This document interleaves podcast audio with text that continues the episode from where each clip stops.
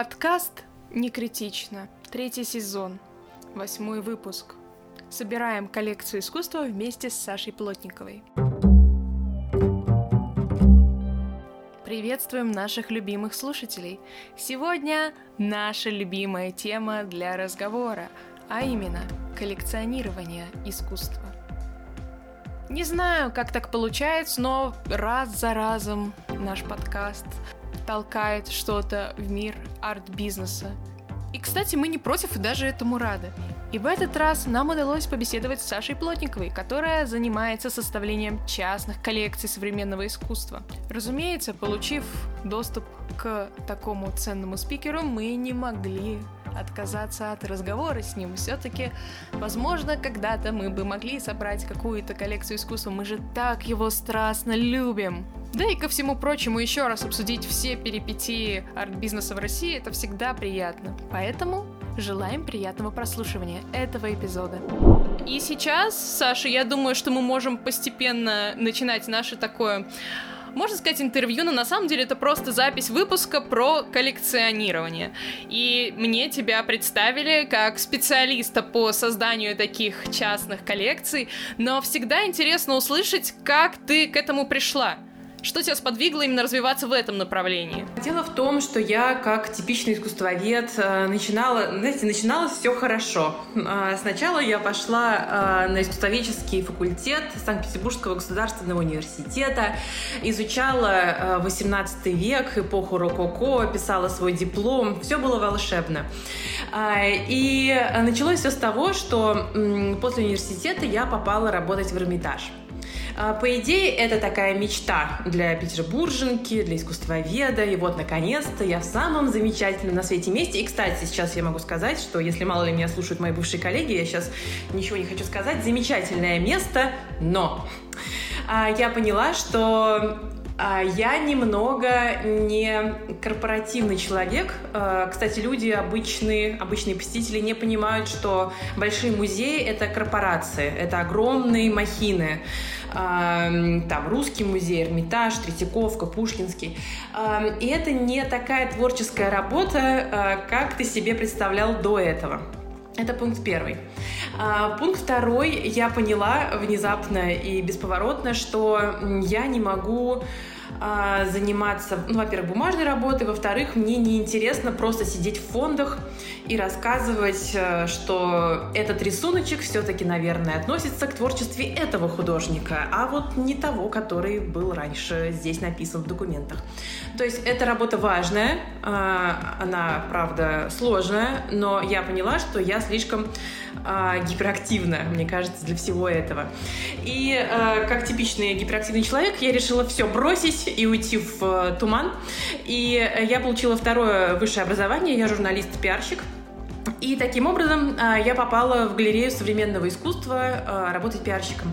Я там доработала до пиар-директора, и в итоге так я оказалась вовлеченной в арт-бизнес. И тут я поняла, ну, буквально в первый же месяц работы в галерее, что это именно то, что мне подходит. Обычно работу в галереях представляют себе люди, когда смотрели «Секс в большом городе» Шарлотта, да, которая там э, на каблуках Прада гуляет э, э, по студиям художников и выпивает шампанское с коллекционерами. Это, кстати, так и происходит. это, это действительно так. Но еще мне понравилось там то, что это все-таки бизнес. Потому что когда люди говорят про арт-бизнес, они говорят про арт, а на самом деле там нужно говорить про бизнес. А, вторая часть этого слова здесь важна.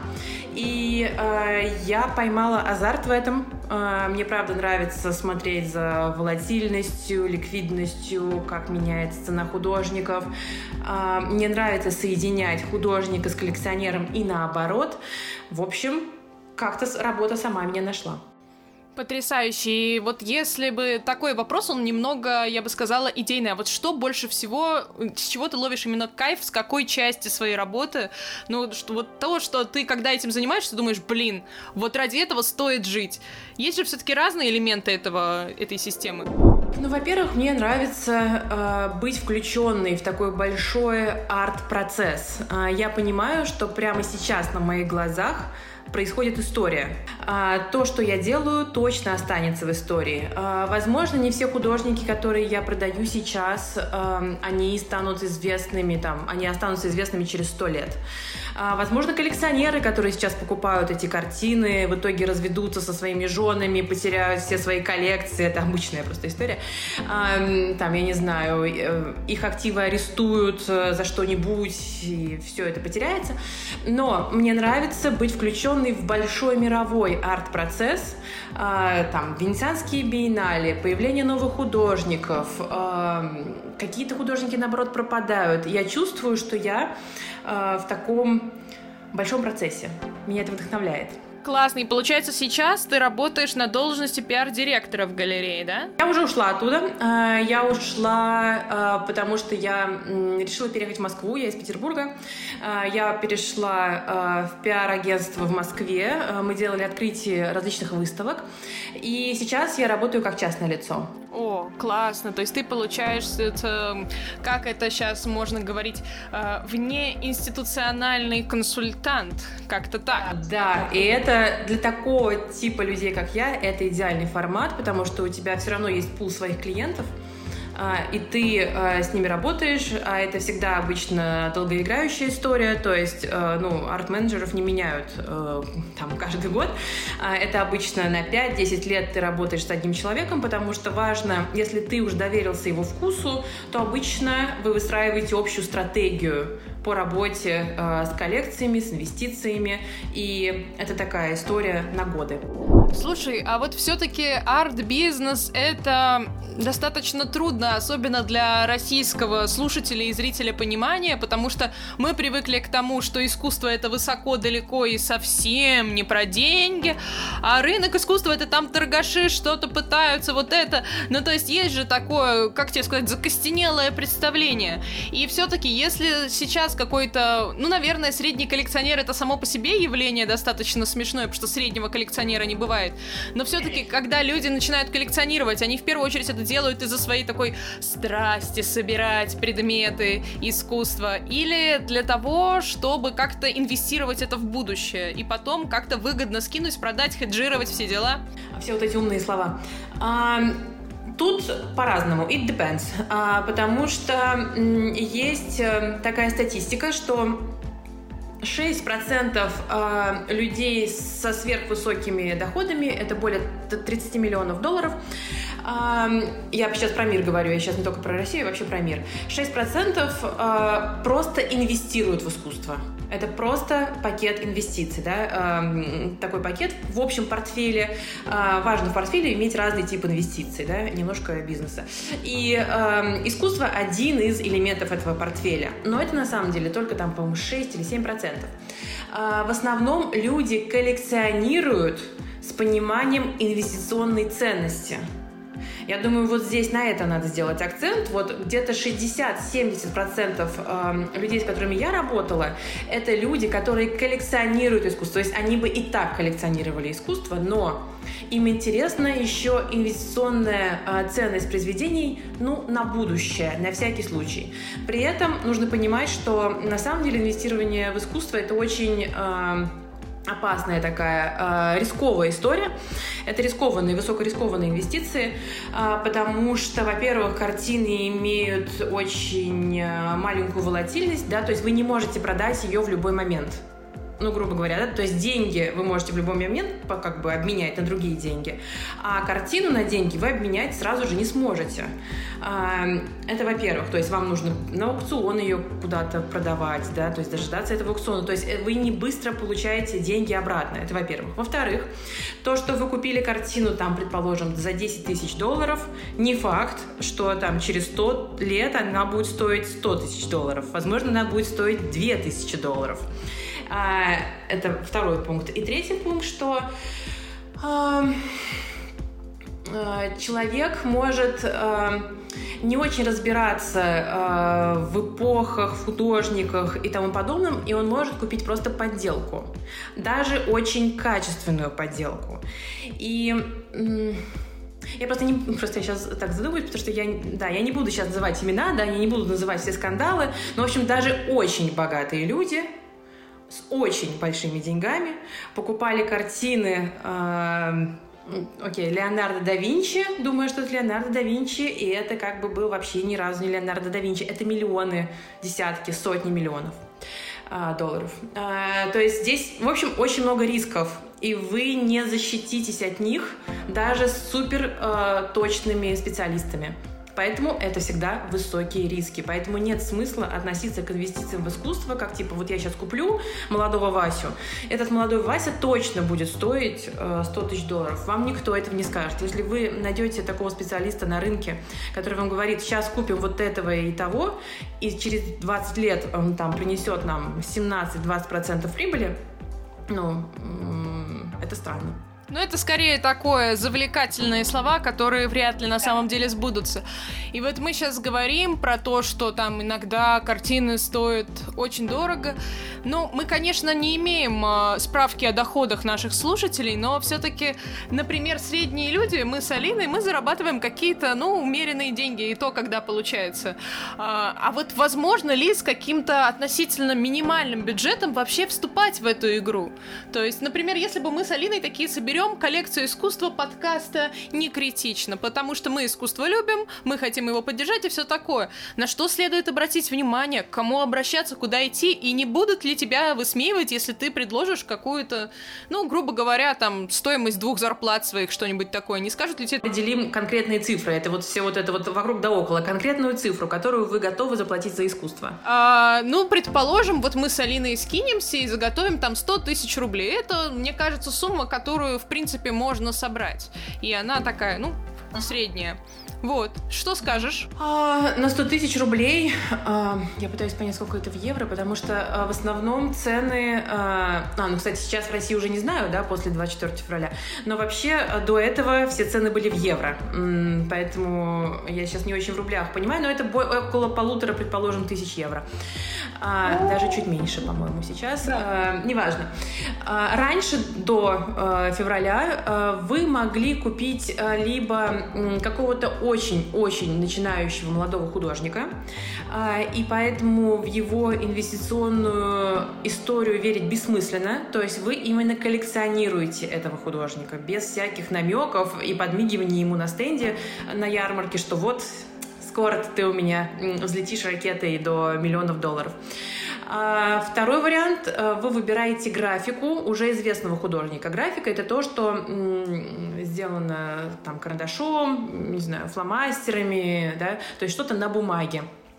А, обычно они стоят дешевле, чем а, живопись или объекты.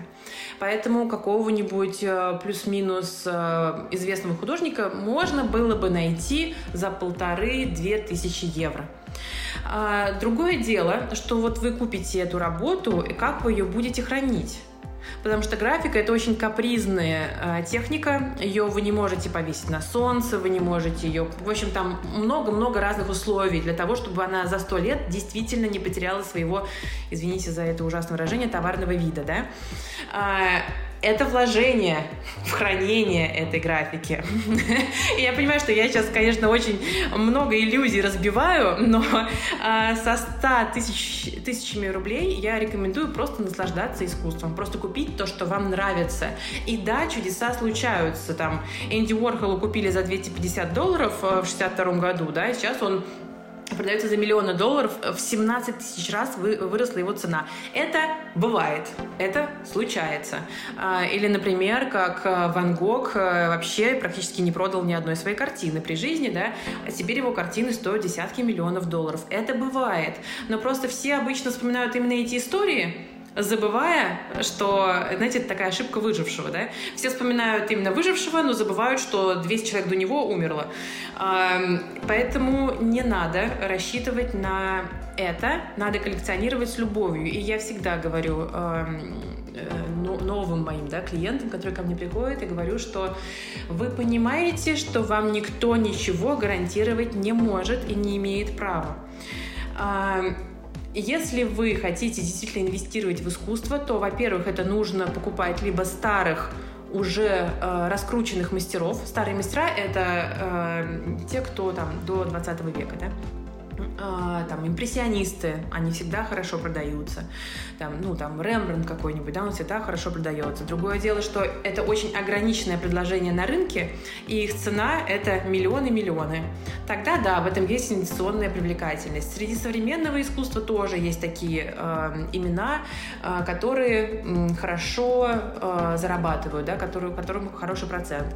Но эти э, суммы они начинаются не со 100 тысяч рублей, а, и, там, и даже не с десятка тысяч евро. То есть такие суммы начинаются с 200-300 тысяч евро.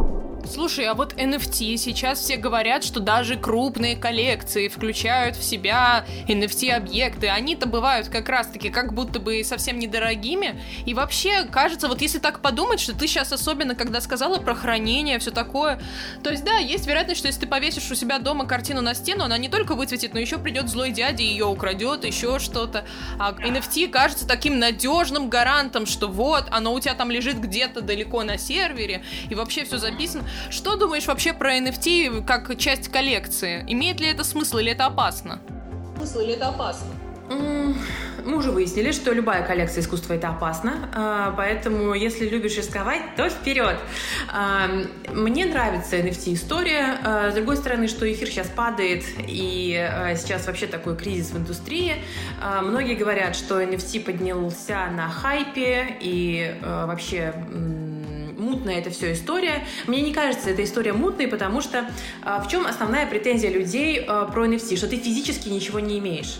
То есть у тебя есть какая-то гифка, где-то там, на OpenSea, например, да, это платформа по продаже NFT, и вот ты ее купил, и чё, грубо говоря, да? Ты, а, грубо говоря, получил этот токен, и все. Однако то же самое происходит и с большими крупными коллекционерами. Вы же понимаете, что люди, кто покупают картины э, в таком большом объеме, они их не вешают на стены дома, потому что мы уже выяснили, что там должны быть особые условия хранения. А коллекционер обычно, э, ему нравится сама мысль обладания этой вещью. Это для него важно. То же самое с NFT ты покупаешь обладание этой вещью. Да, э, это гифка, копия этой гифки, да, может быть где угодно. Копия этого мема может быть у кого. Но ты обладатель. Истинный обладатель этого. Именно это людей греет. Но вот это, я, мне кажется, вообще очень важно, что мы этого коснулись, именно такого элемента согревания. И сейчас, когда наш мир так немного шатается под нами, я бы сказала, а, вот ты говорила, ты говорила вот, что там вот европейские художники, а вот наша русская арт-сцена, я читала, что в Москве там многие такие, я бы сказала, как это правильно назвать, постконцептуалисты, что-то вроде, короче, такая московская традиционная сцена, они иногда устраивают какие-то, раньше устраивали в соцсетях э, распродажи искусства по каким-то очень доступным ценам, и вообще, то есть кажется, что вот оно, наше русское, покупай, бери, и дальше этим распоряжайся. И все-таки вот есть ли такой барьер между нашим русским и европейским, и не, не, нет ли смысла именно сейчас как-то больше сконцентрироваться на чем-то местном, интересным, что ты можешь прямо прийти, положить художнику руку и сказать спасибо за, мой, за то, что сделали для меня эту работу. Так а сейчас у вас нет других вариантов, потому что выехать за границу с большой суммой денег вы не можете. А, вы же знаете сейчас законы, вы не можете выехать больше там, 10 тысяч евро или долларов, не помню. В общем, это очень маленькие деньги для покупки искусства. У вас нет других вариантов, кроме как, если вы в России, э, нет других вариантов, кроме как купить э, русского художника. И это, если что, не приговор. Если что, я считаю, что очень много э, российских художников, там, не знаю, Лиза Бабкова какая-нибудь, да, какая-нибудь, э, там, Павел Отдельнов, Павел Пуперштейн, вот это все, это интересно с точки зрения инвестиций и приобретения. Лиза Бабкова даже не, не особенно дорого-то и стоит. А, поэтому не понимаю вот этого вот, если мы не можем купить европейского художника, то типа все тлен. Нет, не тлен, а, в этом есть интерес. Поэтому я считаю, что с этого можно начать. Э, есть группы в Фейсбуке, я думаю, что вы имели в виду Шар и Крест, да, вот эту группу в Фейсбуке, где... Да-да-да, которая признана экстремистской организацией специально для высокопоставленных слушателей нашего подкаста. И есть еще ярмарка Блазар, Блазар Арт, это ярмарка сателлит а, э, Космоску. Э, в общем, да, начну историю сначала. Есть Космоску, это большая такая арт-ярмарка, которая проходит э, в первые или вторые выходные сентября в Москве каждый год. А что такое арт-ярмарка? Арт-ярмарка — это не когда на гармошке все играют, да, эм, пряники распродают. Это обычно в гостином дворе или в манеже огромное помещение, э, где съезжаются, куда съезжаются галереи со всей России, со всего СНГ, раньше еще из мира, но, да, на этом наша история интернациональная закончилась закончилась, поэтому будут только российские и э, наших ближайших соседей галереи. Галереи действительно актуального современного искусства, потому что не все современное искусство является актуальным современным искусством, это всегда важно помнить. Не все картины, которые написаны нашими современниками, они вообще имеют э, какую-то ценность в плане денег. Да. Вот, я говорю про актуальное искусство. И вот эти галереи съезжаются раз в год, это называется арт-ярмарка. Это обычно э, предоткрытие открытие идет э, по четвергам вечером, да, или в среду вечером. Э, только открытие для коллекционеров, которые первые могут купить то искусство на стендах, которое им понравилось. Тогда вы увидите на следующий день, когда будет общий, э, общее открытие для всех, вы увидите красные точки около этих картин. Если красная точка у картины, значит, она продана. Она просто висит, чтобы не нарушать общий вид стенда, но она уже продана. Если желтая точка, то она зарезервирована. И э, вы можете пойти на Космоску, но цены там большие будут, да, 100 тысяч рублей. Скорее всего, это не прокатит. А, да, мы все еще держим в уме в историю, что нам нужно на 100 тысяч рублей купить. Вот. И есть ярмарка «Сателлит», ярмарка «Сопроводитель». А, Космоску — это Блазар. Они в прошлый раз были в музее Москвы. И там можно найти очень э, приличные работы за 100 тысяч рублей вообще спокойно. Но помним, да, что вы покупаете не то, что продам я это через 200 лет, мои внуки продадут или нет, а с мыслью о том, что мне нравится. Ну, это, конечно, интересно в общем и целом узнать, что все-таки что-то-то, наверное, мы бы могли с Алиной найти, если бы очень сильно захотелись и постарались бы.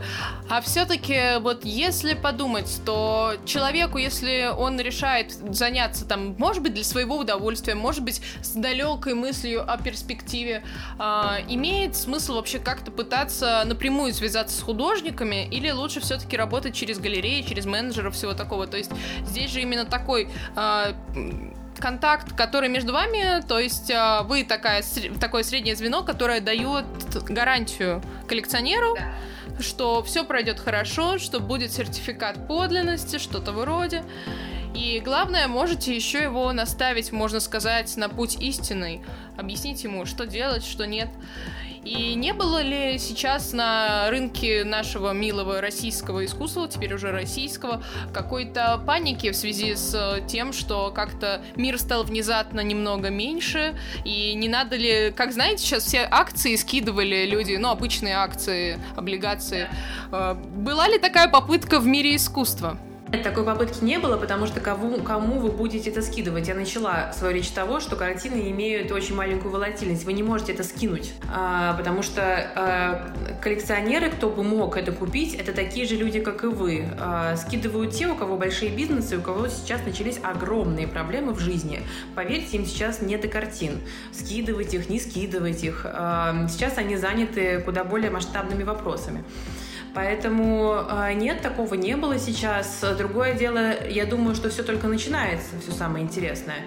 Я, конечно, удивлена, что ярмарка Космоско будет в сентябре. Они уже прислали письмо, они подтвердили, что она состоится. Потому что в основном покупатель а, российского искусства был иностранный было очень много западных коллекционеров на российском рынке. И сейчас, когда они все ушли, э, будет интересно, что произойдет с рынком. Не потому, что русские коллекционеры э, начали скидывать свои произведения искусства, а потому, что покупать новые. Вот. Некому как будто бы. Но, возможно, это хорошая возможность. Да. Но это ну, предположение. Может быть, я в сентябре открою отчет Космоску и просто поражусь, как вообще здорово все прошло. Может быть, я ошибаюсь. Не, но всегда есть возможность того, что внезапно из глубин русской духовности возникнут новые коллекционеры, которые поймут, что сейчас самый лучший момент для того, чтобы поддержать нашу родную арт-сцену. Такое тоже нельзя исключать. Всегда надо рассчитывать на самое лучшее. Иначе можно очень быстро начать сильно грустить грустить. Так что, да, я думаю, что на этом наш разговорчик можно уже закруглять, потому что, во-первых, материала записано много, но я думаю, что главное это сделать э, ключевые выводы по нашему разговору, потому что иногда людям надо повторить все то, что мы сказали. Я запомнила то, что, во-первых, э, покупать искусство это, в принципе, высоко рискованное занятие, и что надо понимать, что это в большинстве случаев э, вряд ли мгновенно окупится, и и если ты вдруг внезапно захочешь, э, так сказать, обратно все развернуть и получить деньги за свое приобретенное искусство, это будет не так уж и легко сделать.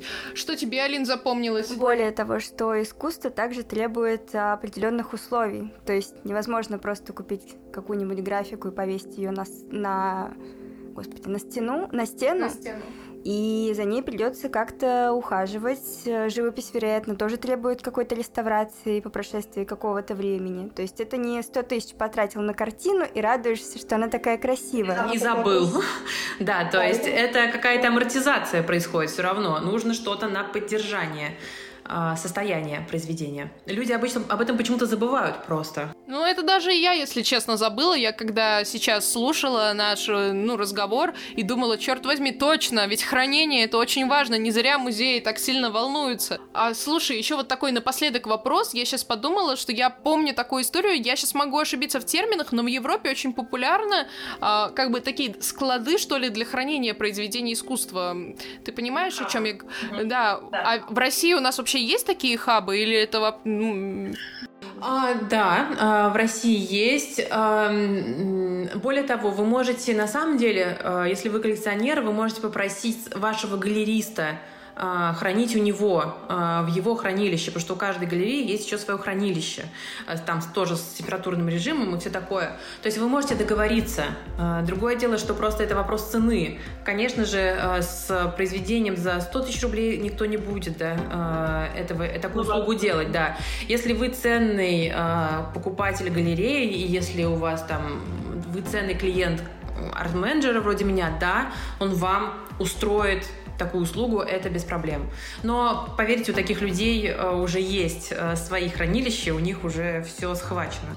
Ну и последний, завершающий наш разговор вывод состоит в том, что, видимо, нам надо будет еще немного подкопить денежек перед тем, как э, выходить на арт-рынок, потому что с такими суммами, которые были озвучены 100 тысяч в нашем разговоре, видимо, можно ради любви к искусству что-то купить, но на особые стратегии по инвестированию рассчитывать не стоит. Слушайте, ну я бы э, сказала вот что. Э, мне кажется, э, мы сейчас в разговоре со мной э, забыли, что вообще-то в искусстве важна эмоциональная часть. То есть не надо э, ее превращать только в голые инвестиции, в голые деньги.